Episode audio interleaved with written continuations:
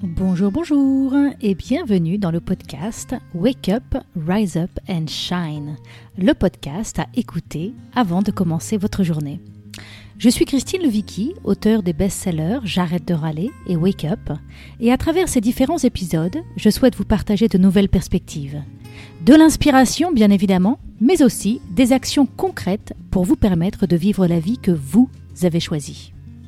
Aujourd'hui, pour ce nouvel épisode de Wake Up, Rise Up and Shine, j'ai l'immense plaisir d'accueillir Stéphanie Briand. Stéphanie a commencé sa carrière de journaliste à la radio. Très vite, elle a rejoint la télévision et fait ses débuts de chroniqueuse puis de reporter dans l'émission C'est dans l'air de France 5. Aujourd'hui, réalisatrice de films, auteure de développement et conférencière.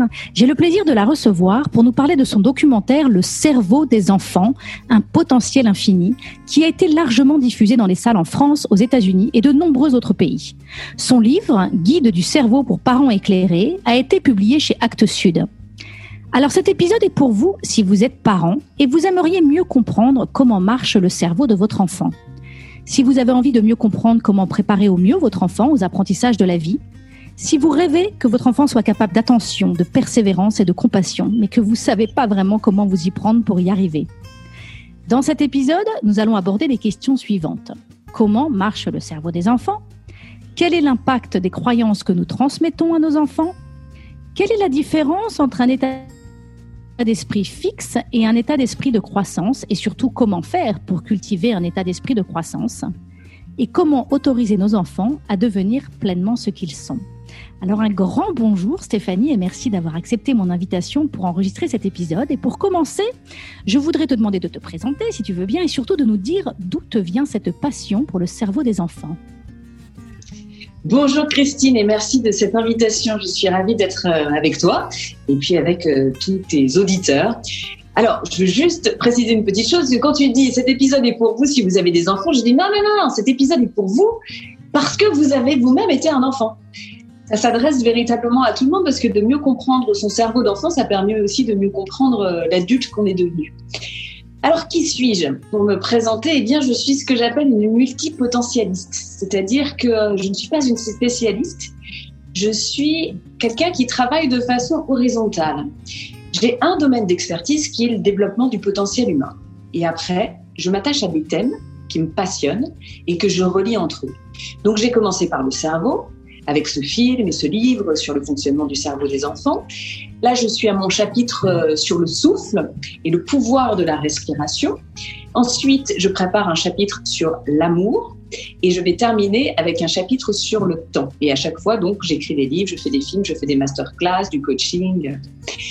Donc, je suis une curieuse par nature qui est en quête d'évolution perpétuelle parce que véritablement, je sais que ma force, c'est de pouvoir connecter tout ce qui est euh, neurosciences, sciences, à nos vies et à notre chemin et notre quête un peu plus spirituelle, notre quête de sens.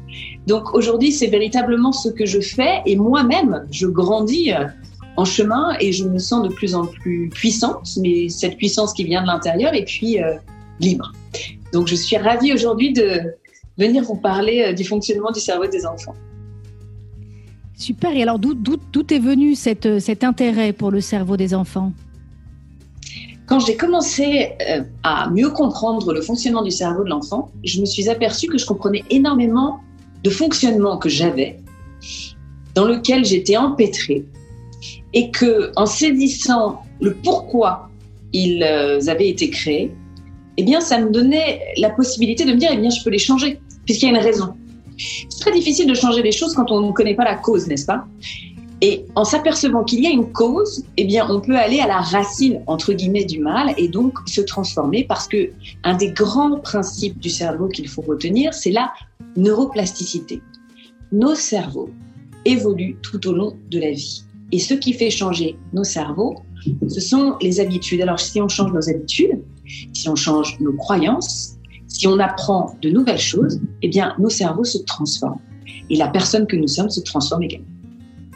Hmm. Ah bah, je ne vais pas te contredire sur ce sujet parce que tout mon livre J'arrête de râler parle de ça, hein, parle de se sevrer de cette habitude que nous avons de nous positionner en victime, de pointer du doigt des coupables et, et, de, et de, justement cette possibilité que les neurosciences nous expliquent de euh, développer des, des, nouvelles connexions neuronales qui nous amènent petit à petit à changer de nature et à changer littéralement notre, notre posture euh, sur la vie. Donc euh, exactement, je vais tout à fait dans ce sens-là. Alors c'est quand, quand, mes enfants étaient petits, euh, donc moi j'ai trois filles, et quand mes enfants étaient petits, j'ai lu un livre que tout le monde lisait à l'époque. C'était un livre de Fitzu Dodson qui s'appelait Tout se joue avant six ans. Et personnellement, moi, ça me, ça me stressait assez euh, de savoir que tout se jouait avant 6 ans, surtout pour ma petite dernière qui, quand elle est née, euh, il y avait déjà deux grandes sœurs en bas âge. J'étais un peu débordée. J'avais un peu l'impression de ne pas avoir le temps de bien faire tout ce qu'il fallait avant ses 6 ans pour qu'elle soit, euh, pour qu'elle soit bien pour le reste de, de sa vie. Donc, ce que tu sembles nous dire, c'est que peut-être qu'il y a des choses qui se jouent avant 6 ans et peut-être que tu peux nous dire ce que tu en penses. Mais en tout cas, on peut changer à tout moment de notre vie. Exactement. Déjà, euh, par nature, euh, je suis euh, une optimiste et je crois au développement. Et figer les choses en disant ça, c'est dangereux. Donc, à partir du moment où quelqu'un vous met une sentence, eh ben, considérez que ce n'est pas la réalité et que vous pouvez toujours la transformer. Donc, ce que l'on peut en revanche reconnaître, c'est que les encodages que l'on a dans le plus jeune âge, eh bien, ils se font de façon très, très, très solide. Je vous donnerai un exemple après avec mon fils, mais jusqu'à ses 4 ans, je lui ai transmis quelque chose et on est encore en train de démonter, alors qu'il a 10 ans, les mécanismes de cette croyance que je lui ai infusée très, très jeune. Et je lui ai infusé que pendant 4 ans de sa vie puisque j'en suis devenue consciente euh, au bout de ces quatre ans. Mais pour autant, c'est difficile de déconstruire. Parce que le cerveau de l'enfant fonctionne de cette façon. Initialement, ce qu'il voit, les expériences qu'il vit, deviennent ce qu'il croit. Donc l'extérieur va façonner l'intérieur. Et puis ensuite, ce qu'il croit devient ce qu'il voit, ce qu'il projette dans le monde. Donc, c'est son filtre du monde qui a été créé dans les premières années de sa vie. Ça ne veut donc pas dire que ce filtre du monde-là, il n'est pas modifiable. Néanmoins, c'est le premier filtre qu'il a eu. Alors, il faut remplacer. Et remplacer, ça demande plus d'efforts que de construire directement sur une base solide et saine. Et pour autant, c'est faisable. Donc, euh, avant six ans, il y a en effet des bases, notamment sur ce qui s'appelle l'attachement, qui sont assez essentielles. C'est-à-dire, euh, c'est de créer un lien de sécurité avec son enfant pour lui permettre justement de développer son cerveau de façon optimale. Donc que l'enfant sache à quoi s'entendre avec son parent, sache qu'il peut être en confiance, que son parent va lui donner ce dont il a besoin, répondre euh, à ses attentes. Si l'enfant pleure, que le parent puisse le consoler. Quand l'enfant a faim, que le parent le nourrisse, que l'enfant soit présent et nourrissant pour lui. Euh, on n'a pas besoin d'être parfait, hein. ça c'est très important aussi, de considérer que pour le bien-être du cerveau de l'enfant, ce n'est pas d'être toujours avec le sourire, toujours ultra disponible. Non, c'est notre capacité à la régulation qui compte.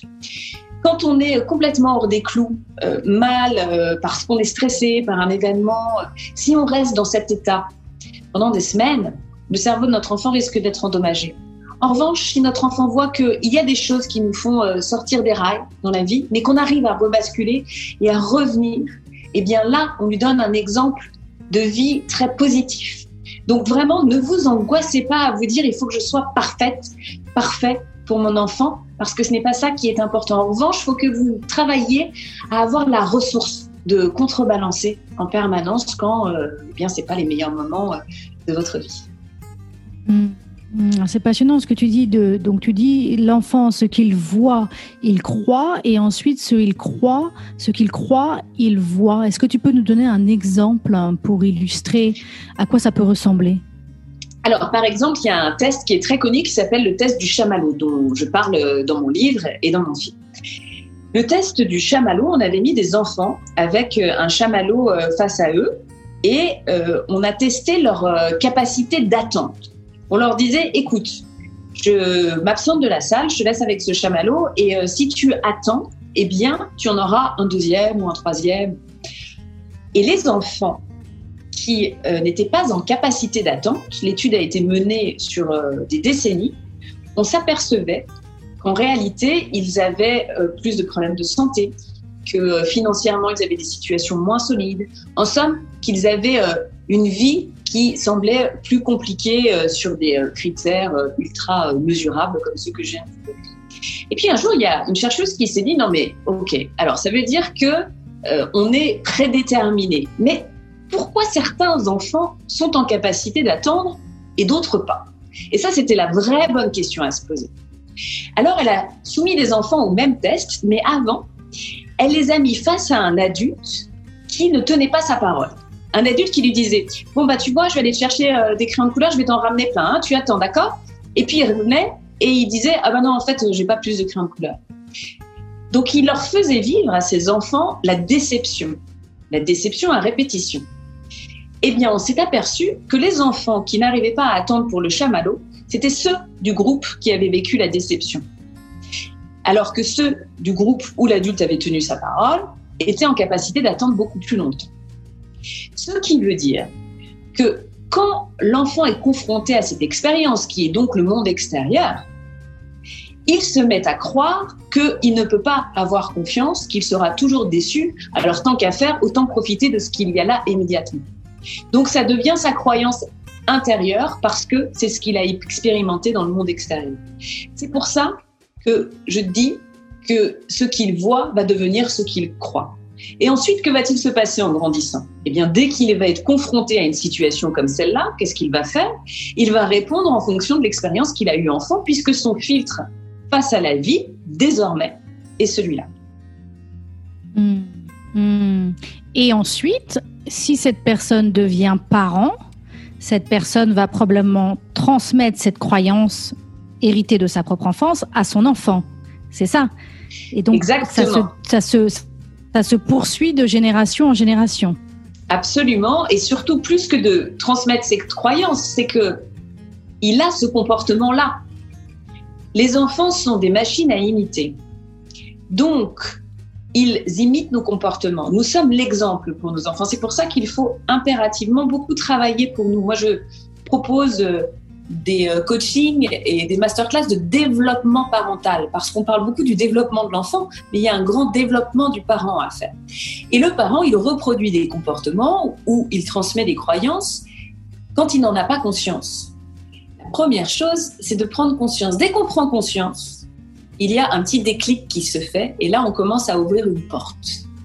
Le plus difficile, c'est cet aspect-là. Mais dès qu'on y arrive, moi, je suis toujours très enthousiaste quand je vois euh, des personnes qui découvrent euh, soudainement, ils se disent, ça fait clic et ils se disent mais ah oui d'accord et moi-même j'en ai tous les jours hein. pour moi c'est des aha moments euh, comme disent les Américains où euh, je fais une découverte et ça me réjouit tellement parce que soudainement je suis consciente de quelque chose de nouveau donc ça va m'emmener sur une nouvelle piste d'évolution.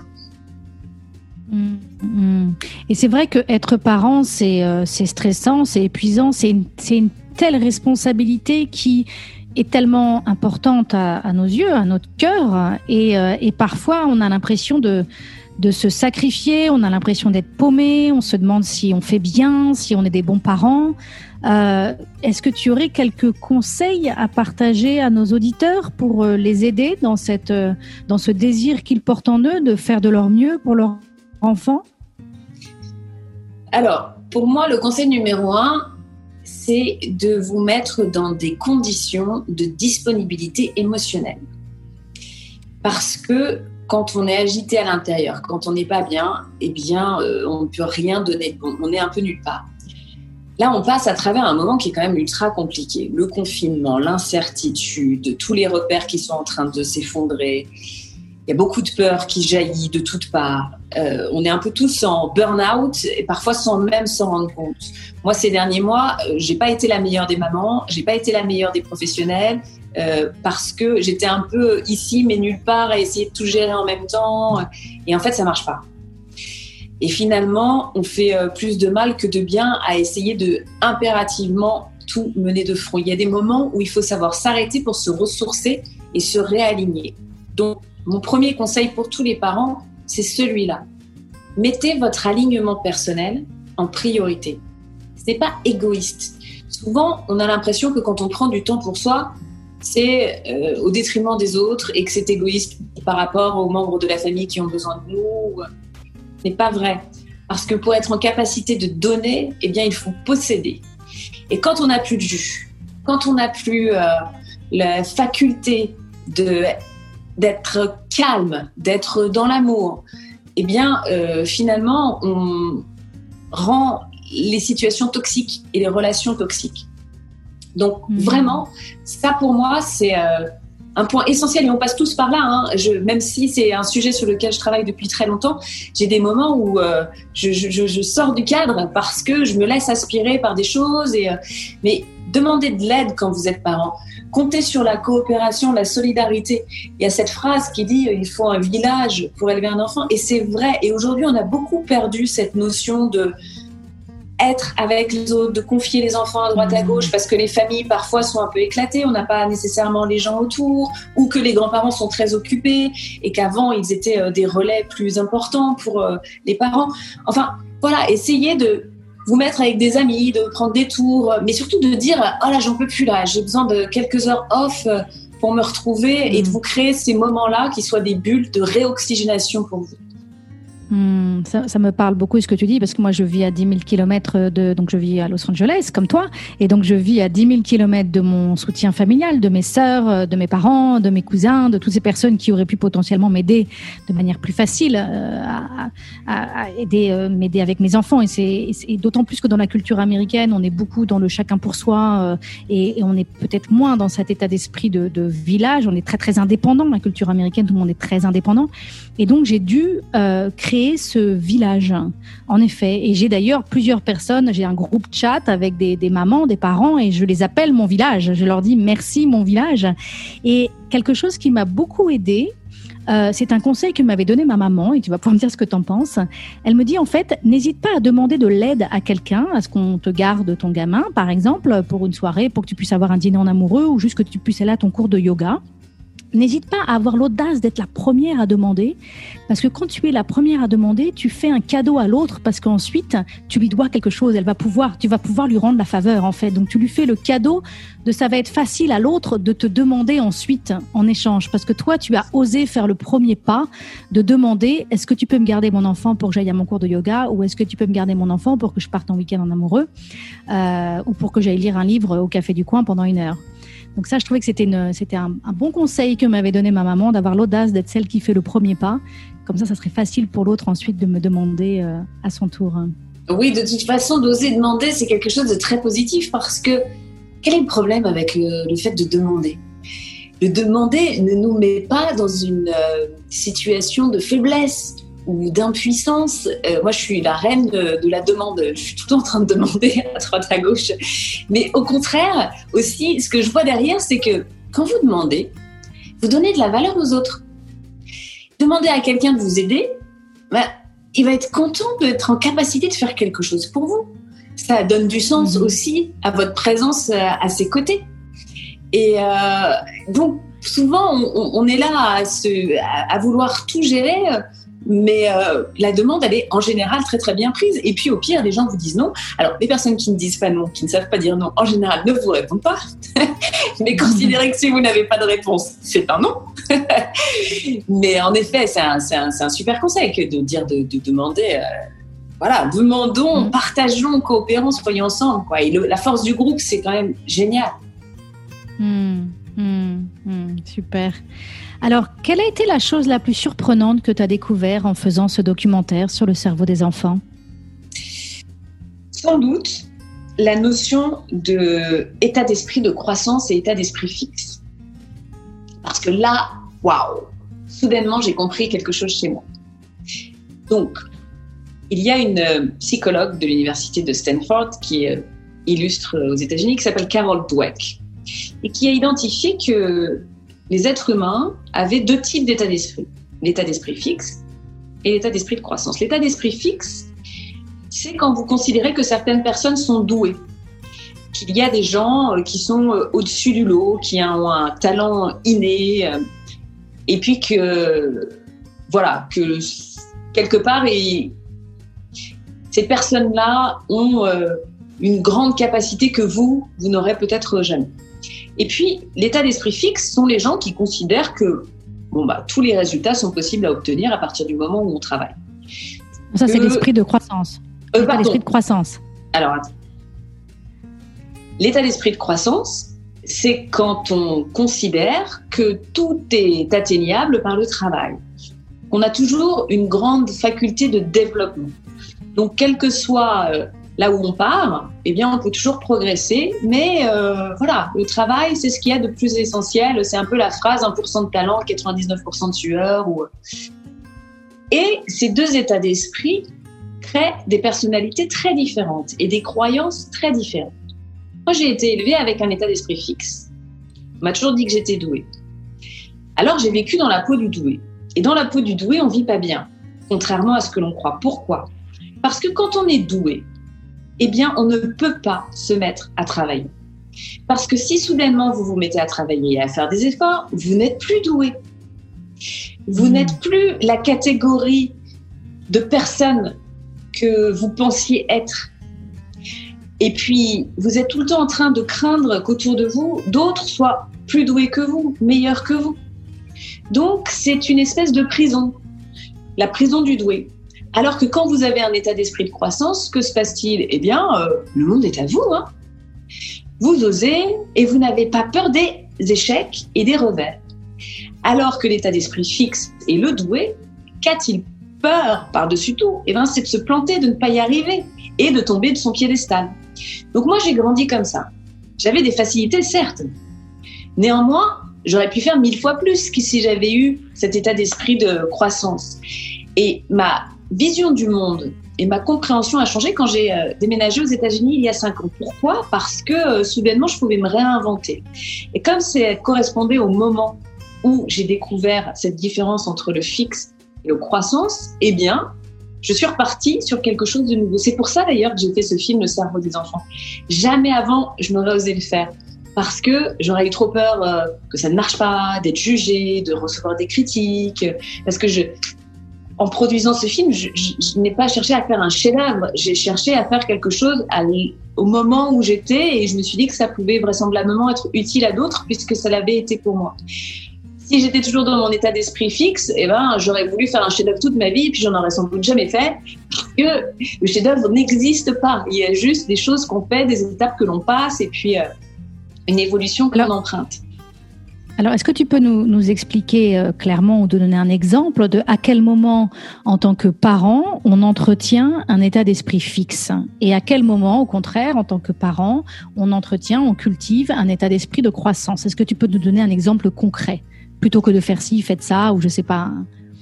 Alors, quand je vous parlais tout à l'heure de mon fils qui euh, a évolué et à qui j'avais transmis cette petite graine, eh bien, je lui avais transmis cet état d'esprit fixe. Comment? En lui disant Oh, mais qu'est-ce que tu es formidable en construction de Lego, c'est incroyable, qu'est-ce que tu es doué En étant toujours euh, très enthousiaste de ses euh, résultats. Hmm. Et cela développe, cela un état d'esprit fixé. Comment est-ce que je m'en suis aperçue? Je m'en suis aperçue chez mon fils parce que dès qu'il commençait à rencontrer une difficulté, il disait soudainement Ah non, mais en fait, euh, ça m'intéresse pas de faire ça. Non, j'aime pas ça de toute façon. Il démissionnait, non pas parce que vraiment ça n'intéressait pas, mais parce que comme il n'était pas bon du premier coup, comme il n'était pas euh, super génial et qu'il n'avait pas le commentaire à la fin qu'il espérait de Oh, waouh, qu'est-ce que tu es bon à ça? Eh bien, ça lui faisait peur, ça le mettait dans l'inconfort. Donc si vous voulez semer la graine de l'état d'esprit de croissance chez vos enfants, il ne s'agit pas de ne pas leur faire de compliments, mais il s'agit de complimenter la progression.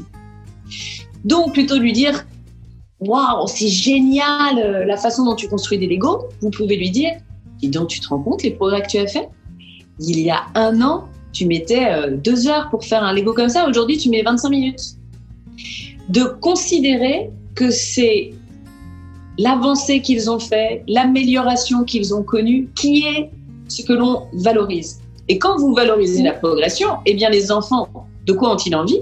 Bah, C'est de progresser, c'est de s'atteler à la tâche. Donc en plus, ça leur renvoie un sentiment très positif. J'ai aussi envie de dire, on peut commenter aussi, euh, sans même euh, commenter la progression, le plaisir. De dire, ah, je vois que tu, j'ai l'impression que tu ne vois pas le temps passer quand tu fais ça, ou je vois que ça te met vraiment en joie. Sans même commenter le résultat. Est-ce que c'est beau? Est-ce que c'est moche? Est-ce que c'est grand? Est-ce que c'est petit? Est-ce que ça a été plus vite? On peut aussi commenter sur Waouh, je vois que ça te plaît, je vois que ça te motive, je vois que ça te passionne, euh, quel que soit le résultat final aussi. Oui, oui, absolument. C'est formidable de valoriser le fait de, de ressentir un sentiment positif dans euh, la réalisation d'une activité. Tout à fait. Hum, hum. Et est-ce que tu vois un lien entre cet euh, état d'esprit fixe et le fait qu'on remarque beaucoup de parents aujourd'hui sont inquiets de voir leur enfant manquer d'attention, être constamment agité? Est-ce qu'il y a un lien là-dedans? Alors, l'état d'esprit fixe, ce qui y a de très intéressant, c'est qu'après, quand on le regarde d'un point de vue du cerveau, on s'aperçoit qu'il crée un fonctionnement de cerveau bien particulier. Et que notamment, quand l'enfant est face à une erreur et qu'il a cet état d'esprit fixe, du doué, eh bien, il a beaucoup de mal à être résilient. L'enfant qui a l'état d'esprit de croissance, lui, il passe à travers l'erreur. Euh, oh là là, ça ne fait pas euh, trembler euh, pour un sou. Me suis trompé, c'est pas grave, je continue. Alors que celui qui a l'état d'esprit fixe, son cerveau se met à bugger en quelque sorte et son système d'alarme se met en route en disant au secours, au secours, j'ai fait une erreur, j'ai fait une erreur, j'ai fait une erreur et il n'arrive pas à se concentrer sur ce qu'il a à faire après. Donc ça peut expliquer aussi parfois certaines difficultés à être dans l'attention si l'enfant vit un peu comme ça sous épée de Damoclès permanente. Après, des troubles d'attention euh, et qu'on peut expliquer aussi par euh, des choses que l'on voit dans le cerveau sont tout à fait euh, résorbables si justement on comprend comment pouvoir soutenir des compétences comme par exemple la mémoire de travail. C'est quelque chose que je recommande beaucoup de considérer. En début d'année, à l'école, on devrait faire un test de mémoire de travail. Alors la mémoire de travail, qu'est-ce que c'est? C'est cette mémoire consciente qui nous permet de traiter les informations. Par exemple, quand on fait des multiplications, qu'on doit retenir des chiffres, faire des additions, c'est dans cette mémoire-là que ça se passe. C'est une capacité cognitive qui nous permet de mettre les choses en, en parallèle, vous voyez, pour, euh, pour traiter vraiment euh, l'information. Donc ça peut être aussi activé quand on a besoin de prendre une décision éclairée, qu'on regarde autour de nous ce qui est en train de se passer, qu'on va aller chercher un souvenir d'une situation un peu similaire, et puis qu'on mélange tout ça et qu'on se dit, tiens, c'est la bonne réaction à avoir. Donc la mémoire de travail, elle est ultra utile et ultra importante pour notre capacité à naviguer dans la vie. Et c'est comme une sorte de bande passante, si vous voulez. Et quand elle est faible, eh bien, on s'aperçoit que la tension, elle est beaucoup moins puissante. Et quand elle est plus forte, eh bien, on a une plus grande capacité d'attention. Donc, on n'est pas tous euh, égaux là-dessus. Hein. Il y a des enfants qui, naturellement, ont une mémoire de travail puissante et d'autres moins puissante. Pour autant, ça se muscle. Alors, pour la muscler, je vous conseille de faire des jeux, par exemple, comme le memory. Vous savez où il faut retrouver euh, deux cartes qui sont similaires. Tous ces jeux comme ça de, qui font travailler cette mémoire instantanée, d'apprendre l'étape de multiplication. Euh, dans un premier temps, de, de, demander comme ça du tac au tac, ça va aussi euh, la faire un petit peu travailler, de faire faire des calculs, de faire se souvenir d'éléments que l'on cache dans la maison. Enfin, toutes ces choses-là qui vont lui permettre de la muscler vont avoir une incidence. On appelle ça l'effet transfert sur d'autres domaines de la vie de l'enfant, dont la capacité d'attention fait partie. Donc plutôt que d'essayer de travailler sur l'attention directement, aller travailler sur cette compétence qui sous-tend la capacité d'attention, ça peut vraiment changer la donne. Et même pour nous adultes, hein, vous remettre à booster votre mémoire de travail, c'est très positif parce que euh, c'est aussi une capacité cognitive qui se développe quand on fait de la méditation. Ça permet de moins ruminer, et euh, d'avoir un cerveau de façon générale plus en santé. Donc euh, c'est recommandé pour tout le monde. Hein. Ça devrait faire partie de l'hygiène. Hmm, super, hein, super, super. Alors, on arrive, on arrive à la fin de cet épisode et on a parlé là pendant quelques temps des enfants. J'ai envie qu'on parle des, parents à nouveau parce que ce que tu nous expliques, c'est que on transmet beaucoup à nos, à nos enfants, que nos enfants nous observent, nos enfants euh, apprennent en nous regardant faire. Et donc, euh, si, si je, fais peut-être un raccourci, mais je me dis si le parent est heureux, on a plus de chances que l'enfant soit heureux. Et donc j'ai envie de te dire, qu'est-ce que, comment devenir un parent plus heureux? Est-ce que tu aurais des conseils à nous donner? Oui, de suivre euh, mon cours en ligne qui s'appelle Parents augmentés. Euh, alors, les conseils, c'est d'aller vraiment travailler avec cette notion de développement parental. Nous sommes en développement. Quand on devient parent, c'est l'occasion de passer une seconde fois à travers notre enfance. Et ce qui a été raté à ce moment-là, eh bien, de le soigner, de le transformer pour justement être plus libre dans ce qu'on transmet à nos enfants et designer l'éducation qu'on a envie de leur euh, donner. Parce que pour moi, bon, j'aime pas trop le terme éducation parce que c'est un peu enfermant, c'est, on, les élève, voilà, c'est ça. Et, pour les élever, eh bien nous, on a besoin de se développer. Donc, euh, parmi les conseils, il y a beaucoup de choses, hein, et c'est ce que je fais aussi dans mes programmes, c'est d'aller travailler sur nos mécanismes néfastes, comprendre quelles sont nos limitations, pourquoi on agit de la sorte. Une des premières recommandations que je donne, notamment dans mon cours en ligne, c'est de dire, OK, quel est le parent que vous rêveriez d'être? C'est quoi? Donc, déterminer je rêverais d'être un parent avec euh, beaucoup de temps pour m'occuper de mes enfants. Et la question d'après, c'est bah, qu'est-ce qui vous empêche de le faire? Parce que souvent, on a une espèce d'idéalisation de la parentalité sans saisir vraiment que le problème, c'est pas notre parentalité. Le problème, il est lié à nous, à notre fonctionnement, à nous. Et le fait d'être parent, il ne fait qu'appuyer sur euh, ce qui blesse déjà. Après, il y a plein de choses à remettre en question. Par exemple, le rapport à la vérité. On veut très souvent que nos enfants se comportent bien, euh, mais est-ce qu'on est prêt à accepter leur vérité?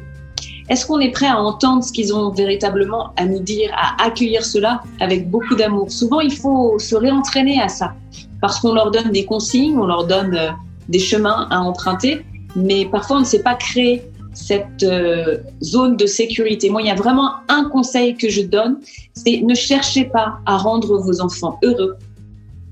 Cherchez à créer un univers de sécurité. Quand je dis ça, c'est avec nos enfants, il ne s'agit pas de penser à court terme. Il ne s'agit pas de se dire que voilà, c'est euh, ce cadeau-là qu'on va leur faire pour leur créer euh, du plaisir c'est euh, cette attitude qu'on va avoir pour lui créer du plaisir. C'est comment on crée l'environnement où il saura qu'avec moi, son parent, il sera toujours entendu, accepté, en sécurité, d'être qui il est et de se développer au mieux. Donc euh, voilà, chercher à rendre quelqu'un heureux, c'est pas lui rendre service quelque part.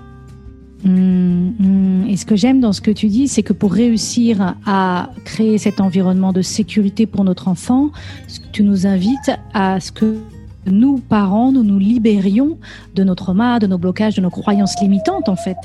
Et du coup, grâce à cette libération, notre enfant va pouvoir s'élever, on va pouvoir l'élever ou il va s'élever tout seul. Enfin, pas tout seul, mais voilà, on crée un environnement de sécurité qui permet cette élévation et cette, voilà, on, élever un enfant. Mais pour ça, on doit, en tant que parents, revisiter notre enfance, comprendre pour pouvoir se libérer de ces mécanismes limitants euh, qui nous sabotent, en fait, sans même qu'on se rende compte. Et comme tu disais tout à l'heure, quand on a ce, quand on a ce aha moment, déjà, on est super content et puis, ben, on, on, a, on dit toujours, hein, quand on a conscience de quelque chose, et eh ben, on peut s'en libérer. Et malheureusement, enfin, malheureusement, ce qui se passe dans la parentalité, c'est qu'il y a énormément de mécanismes inconscients qui viennent nous polluer, nous saboter. Et, et après, on est déçu parce qu'on devient le parent qu'on voulait pas être. Et, euh, et voilà. Absolument. Bah, on, on parle beaucoup d'éducation bienveillante et c'est très bien. Mais pour moi, on oublie la case essentielle qui est que pour être en mesure d'offrir à nos enfants une éducation bienveillante, eh bien, il faut être en paix avec nous-mêmes. Donc, c'est le premier boulot à faire. Mmh, mmh. écoute, c'est une, une, conversation passionnante, évidemment qu'on pourrait poursuivre pendant des heures, mais on arrive à la fin de cet épisode, donc je voudrais vraiment te remercier Stéphanie d'avoir accepté de répondre à mes questions. Je voudrais évidemment, bien évidemment, euh, inviter les auditeurs à se procurer ton livre Le guide du cerveau pour parents éclairés, qui a été publié chez Actes Sud. Et aussi, est-ce que tu peux nous dire où est-ce qu'on peut voir le documentaire Le cerveau des enfants, si c'est possible? Je ne sais pas si c'est possible de le voir actuellement en ligne ou si c'était uniquement dans les salles. Et puis, euh, comment euh, découvrir ton, ton programme sur la parentalité? Alors, le film, bien sûr, il est en VOD sur de très nombreuses plateformes. Il est distribué par Jupiter Film. Il y a aussi beaucoup de projections qui se font encore par des associations. Enfin, vraiment, vous pouvez continuer à le faire vivre. Encore là, il y a quelques jours, même si en ce moment les salles de cinéma ne sont pas euh, les endroits les plus fréquentés, mais il y a eu une projection où il y avait énormément de monde. Donc euh, c'est formidable que ça continue. Donc voilà, vous pouvez le voir en ligne. Pour le reste de mon travail, je vous recommande d'aller sur mon site stéphaniebrillant.com. Euh, où vous pourrez trouver la masterclass donc qui s'appelle Parents augmentés et puis aussi vous inscrire à la newsletter comme ça vous pouvez avoir tous les programmes qui se font les événements parce qu'on va en faire beaucoup quand même dans ces prochaines semaines. C'est plus nécessaire que jamais. Et puis aussi suivre la sortie de mon prochain livre, mais on parlera de, ça, Christine. Qui oui, on refera un épisode. Qui s'appelle L'incroyable pouvoir du souffle et qui sort le 21 janvier. Voilà, on refera un épisode à ce moment-là. Ça sera avec grand plaisir que je voudrais aborder ce sujet du souffle et de la respiration qui, comme on, a pu l'aborder en off avant de commencer cet enregistrement, est un sujet qui, qui, me passionne de plus en plus depuis quelques temps. Donc un grand merci à toi, un grand merci aux auditeurs. Si cet épisode vous a plu, je vous invite à le partager autour de vous. Et si vous avez aimé les thèmes que nous venons d'aborder, je vous invite à écouter l'épisode numéro 15 de ce podcast intitulé Oser le pardon et pacifier son cœur, ainsi que l'épisode 19 intitulé Comment se dégager du temps. Merci Christine pour euh, ce joli podcast et tout ce que tu fais. Ah, ah, ah, ah, super. Comme tu peux le voir, je m'amuse beaucoup à enregistrer tous ces épisodes. Si vous avez aimé ce podcast, abonnez-vous pour que je puisse continuer à vous apporter des ressources pour vous aider à vivre pleinement la vie que vous avez choisie. Si vous écoutez sur Apple Podcast, laissez-moi 5 étoiles. C'est vraiment le meilleur moyen de m'encourager et de me soutenir. Et si vous avez envie d'aller plus loin, j'ai créé pour vous un programme vidéo gratuit sur 5 jours pour vous aider à ne plus vivre votre vie à moitié endormie. Vous pourrez le trouver sur mon site internet www.christinelevicky.com. À bientôt pour un autre épisode à écouter avant de commencer votre journée.